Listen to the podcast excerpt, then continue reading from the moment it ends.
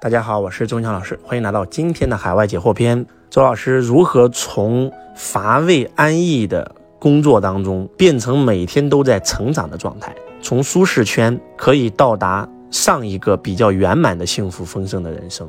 第一，如果这份工作很安逸、很乏味，你说明你根本不喜欢它，那就换个工作，换一份能够让你成长的工作嘛，对不对？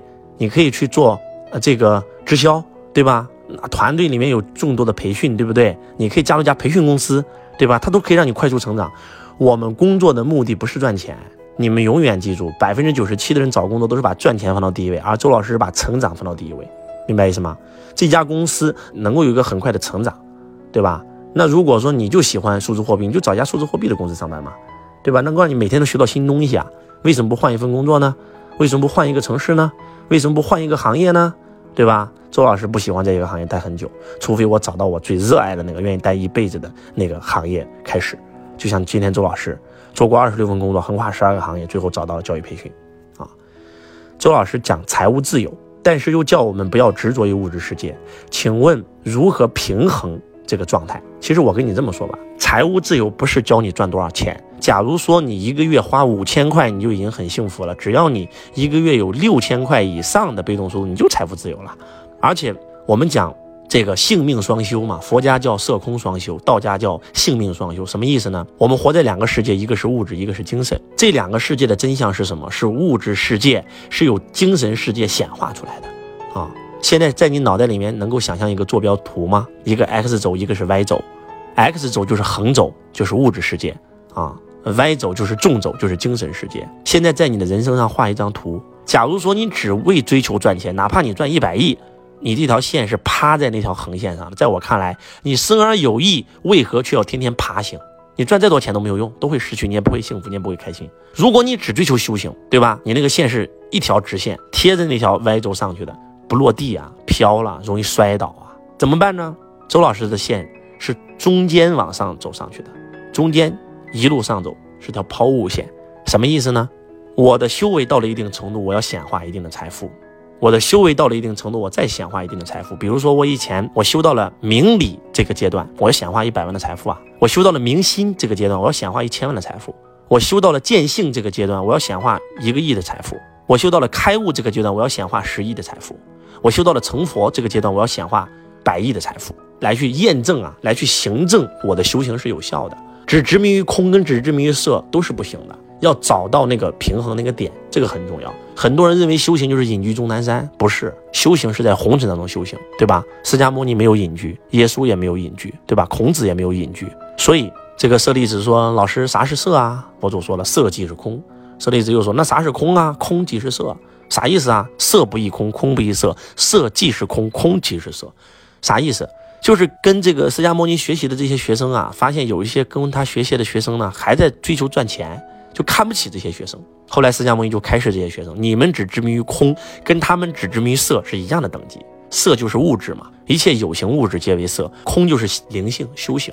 那怎么办？就色空双修嘛，对不对？所以周老师是一个很好平衡的。如果一个老师只教你修行，不教你赚钱，那不要跟那个老师学，他自己都没饭吃了，你跟他学习啥修行？修偏了。如果一个老师只跟你讲赚钱、赚钱、赚钱、赚钱，放大你的欲望，对吧？让你买劳斯莱斯，让你这让你那，也学疯了啊！心灵上没有任何成长。周老师是道法术器四个维持全讲，既教你心灵，又教你物质，这才叫名师啊！请问周老师，您目前为止的追求是一个觉悟者的心？还是无穷无尽的智慧光，还是两者都兼修呢？可能这个问题会太沉重，周老师千万不要客气，滋啦啦的给徒弟来狠的。这问题问的挺有意思的啊，但是我说实话，听得不太懂啊。